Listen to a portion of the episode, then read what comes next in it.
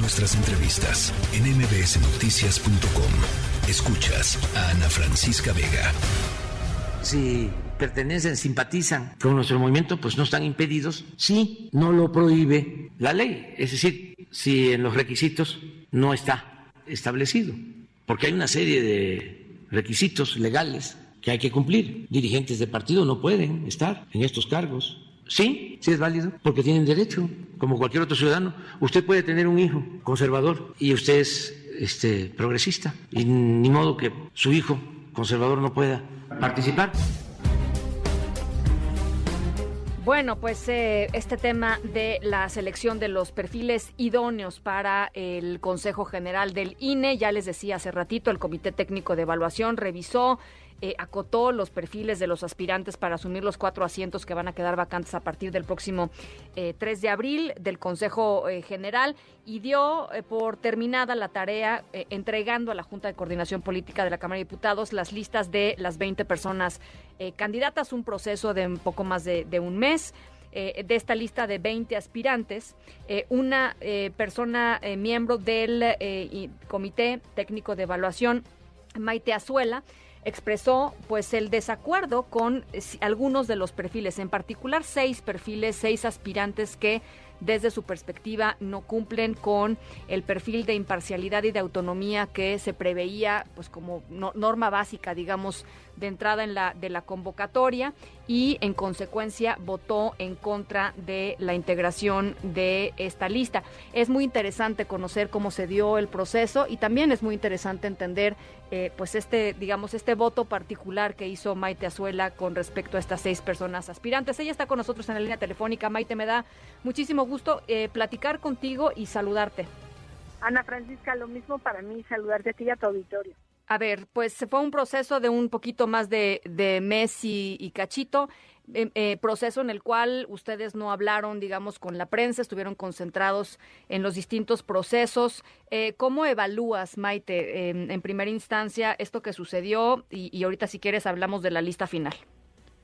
Sí, Ana Francisca, muchas gracias. Mira, creo que es difícil evaluar en general porque cada etapa tuvo sus diferentes características. Te diría que la primera etapa y la segunda incluso, la del examen, bueno, primero hicimos una revisión de que cumplieran con los documentos y les hicimos un aviso a quienes no cumplían y permitimos que nos los hiciera llegar algunos días. Esa fue una tarea inmensa porque eran más de 600 aspirantes. Y después ya con los que lograron entregar la documentación que se requería por la convocatoria, entonces se hizo una revisión y se les aplicó un examen eh, esa parte del proceso, la verdad es que yo te diría que fue sumamente eh, limpia, cuidada, protegida y profesional, en donde aprendí además mucho de mis compañeros, sobre todo los académicos, que metodológicamente ya van dos pasos adelante en todo lo que hay que prever, en cómo hay que evitar que el examen no se filtre, en cómo hay que generar contenidos diversos, porque no solo era sobre temas electorales, pero ya la última etapa, que era de esperarse, o sea, no creo que, que a nadie le sorprenda, éramos un órgano colegiado con muy distintos perfiles, dos integrados, dos habíamos sido propuestos por el INAI, Sergio López Ayón y yo, otras, otros dos por la Comisión Nacional de Derechos Humanos y otros tres por la JUCOPO, casi casi un día antes de que tuviéramos que tomar protesta. Entonces no tuvimos oportunidad de conversar previamente. Y bueno, pues llegamos a entrarle a la chamba, creo que hicimos un buen equipo y lo que debe esperarse es que ya en la etapa final de entrevistas, pues ya las evaluaciones que cada quien hacíamos de los aspirantes dependían, eh, pues creo que en buena medida de, de qué tipo de INE imaginamos cada quien y cómo lo debemos de reforzar. Entonces, bueno, pues ahí ya no hubo demasiado consenso, aunque hubo algunos consensos. Este, la mayoría del, de, de, la lista de los 20 se tomó pues por la decisión que, que la mayoría de ellos decidían que, que cumplía con el perfil y yo fue cuando observé que dentro de esa lista de 20 aspirantes, y además fue lo que me dio tiempo de investigar, porque además tenemos esa facultad yo diría incluso esa obligación. El, proceso lo dice, que tenemos que recabar información adicional que consideremos necesaria para acreditar el cumplimiento de los requisitos constitucionales. Entonces, pues la verdad con un muy buen equipo de chavos, estudiantes que están terminando casi la carrera, pero pues nos dimos a la tarea de, de buscar información que pudiéramos documentar, es decir, eh, teníamos algunas ideas de, oye, pues ten cuidado con esta persona porque resulta que, eh, la verdad es que no dejamos que ningún rumor nos, nos rigiera para elaborar esta lista y fuimos muy cuidadosos en que la lista solo estuviera integrada por aquellos de los que teníamos documentación probatoria. Ahora, no es una documentación reprobatoria, sí, lo quiero aclarar. Eh, pueden ser perfiles muy buenos, muy profesionales, incluso aquellos a los que eh, entrevisté, muchos me dieron muy buena impresión y los califiqué alto en algunas de las áreas que, que no tenían que ver con la imparcialidad, Ana Francisca, pero Obviamente cuando empieza uno a revisar, porque muchos de ellos con mucha honestidad dijeron, oye, pues llevo tantos años trabajando esta área con tal persona para tal equipo, mi hermano es este, mi cuñado es este, este, entonces creo que tampoco es que hubiera algo oculto en algunos perfiles que sí fueron muy transparentes, en otros sí hubo que escarbar, no era su propio currículum el que nos arrojaba estas este, relaciones familiares, que tampoco son reprobables, y que todos tenemos personas trabajando en todos lados, pero que definitivamente para la idoneidad de un órgano como el Instituto Nacional Electoral, pues sí se vuelve cuesta arriba, porque estamos en una etapa en donde lo que queremos es eh, pues que recupere la confianza ciudadana, que se sienta la mayor cercanía con las y los ciudadanos y no tanto con los partidos políticos. Y en este caso ver una lista de 20 personas en donde claro que pude proponer y claro que se incorporaron algunos de los perfiles que compartían mis compañeros que valían la pena, pero que muchos de ellos tenían cercanía, pues no solo familiar, sino laboral con, con el partido en el poder, pues se llamaba la atención. Y también hice una búsqueda de quienes tuvieran relación con los partidos de oposición, porque si los hubiese encontrado en esa lista de 20, por supuesto que los hubiera incorporado. El tema no es si son cercanos a Morena o, o, son oposición, el tema es que cualquiera que sea cercano a un partido político pues ponen entredicho las decisiones que va a tomar Ana. A ver, eh, el tema de, de porque creo que hay dos cosas, ¿no? Una cosa es que ciertos perfiles estén cercanos, digamos, a el partido en el poder, en este caso a, Morena, como lo han estado en otras ocasiones, aquí lo platicábamos hace ratito con Ezra Shabot, em, em, en otras ocasiones pues hay consejeros ciudadanos que han estado cercanos, incluso han sido parte de eh, un partido y, después han sido consejeros ciudadanos.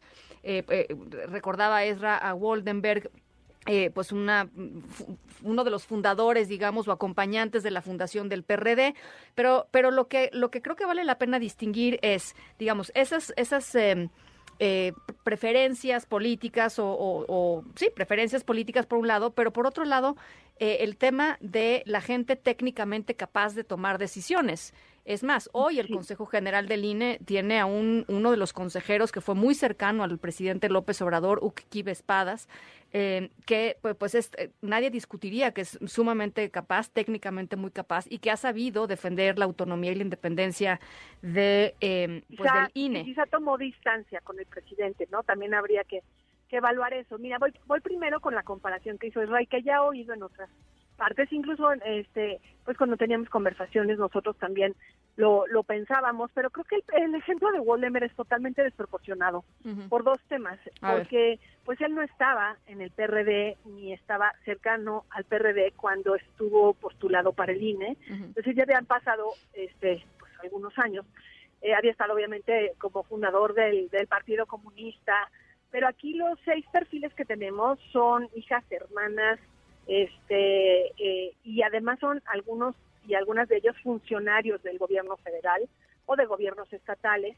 Y creo que lo que importa es lo segundo a lo que hiciste referencia que tampoco es indispensable Ana Francisca. Yo sí, siempre soy no es blanco y negro.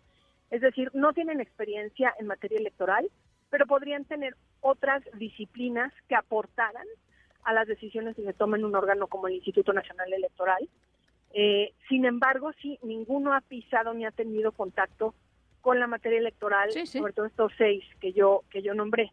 Probablemente haya más en Morena que sí lo tienen. Y bueno, lo que importa aquí yo creo es que, que es por lo que yo hice este voto particular. Si tú me dijeras que entre los finalistas totales lo que había era esto, bueno, pues probablemente con ellos había que hacer la lista y entender que habían sido los mejores y entender que a ellos les correspondía pero entrevistamos a 92 finalistas. Y de esos 92 se hizo una ponderación que cada quien de, manera individual fue eh, dejando plasmada en una cédula, que no va a ser pública porque así lo decidieron, sino que nada más va a poder solicitar cada aspirante. con esas calificaciones a la entrevista, la ponderación se vuelve sumamente subjetiva. Y sabíamos que iba a ser, y sabíamos, como dices, que los otros partidos en otros periodos también ponían a gente cercana a ellos. Claro. Lo que, lo que se vuelve un poco frustrante cuando uno forma parte de este tipo de experiencias es que tienes enfrente a perfiles increíbles, Ana Francisca, de una mujer trans, por ejemplo, o este, uno de ellos también uno binario, con un perfil profesionalísimos que pudieron quedar dentro, pero que no tienen cercanía con Morena, y probablemente es por ello que no quedaron dentro, porque no tuvieron la mayoría. Entonces, los de Morena tienen buenas calificaciones, definitivamente, llegaron hasta el final, llegaron hasta el final. Pero teníamos un ramillete muy, muy interesante de dónde echar mano para que esta lista de 20 pudiera estar plural, pudiera haber uno de los magníficos académicos que llegó a la etapa final y que a ninguno se le incorporó.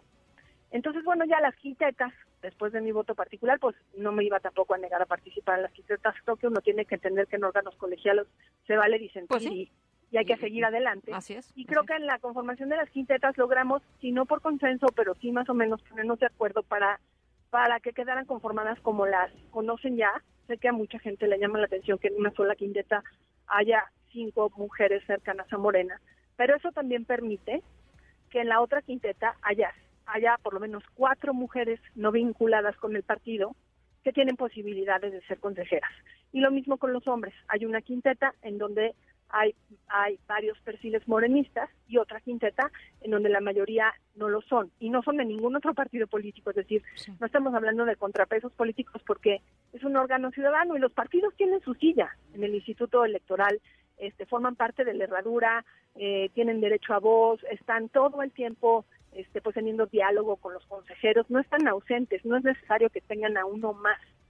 Entonces creo que, que pues era una oportunidad para, ahora sí que renovar a cuatro de ellos, nos quedan otros más y creo que eso también hay que considerarlo porque luego hay frases muy determinantes y poco realistas que a la gente la alertan como pues que se va a perder al INE por completo, ¿no? Sí, sí, sí creo que el hecho de que el plan B no haya avanzado, pues para muchos puede ser una buena señal. Había oportunidad de hacer modificaciones útiles, ojalá en una etapa posterior se consigan, pero el hecho de que estos cuatro consejeros este, no queden necesariamente solo bajo el sello de Morena es posible y depende mucho de que los legisladores se sienten a revisar los perfiles, a, a escuchar las entrevistas que son públicas, es así, Ana Francisca, y yo los invito a tu auditorio a que las vean, están en el micrositio de la Cámara de Diputados. Eso me parece muy importante porque, y, lo dices muy bien, Maite, antes de comprarnos la frase hecha eh, para, para golpear, ¿no? O desde la oposición para descalificar el proceso, creo que valdría la pena